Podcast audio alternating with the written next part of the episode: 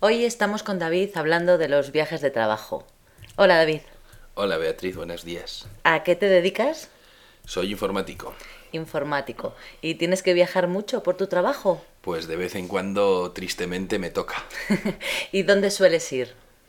Bueno, pues puntualmente viajo por la provincia donde vivo. Alguna vez me toca viajar por España y alguna vez, pocas, pero alguna vez me toca viajar al extranjero. ¿Y qué te resulta más complicado? ¿La provincia o salir por tu propio país, por España o, o viajar al extranjero?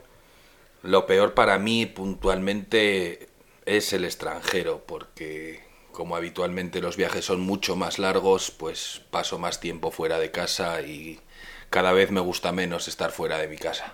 ¿Y cuánto tiempo pasas fuera normalmente? No son viajes demasiado largos, suelen ser dos o tres días, alguna vez hasta una semana, pero lo que suelo intentar siempre es volver a casa el fin de semana.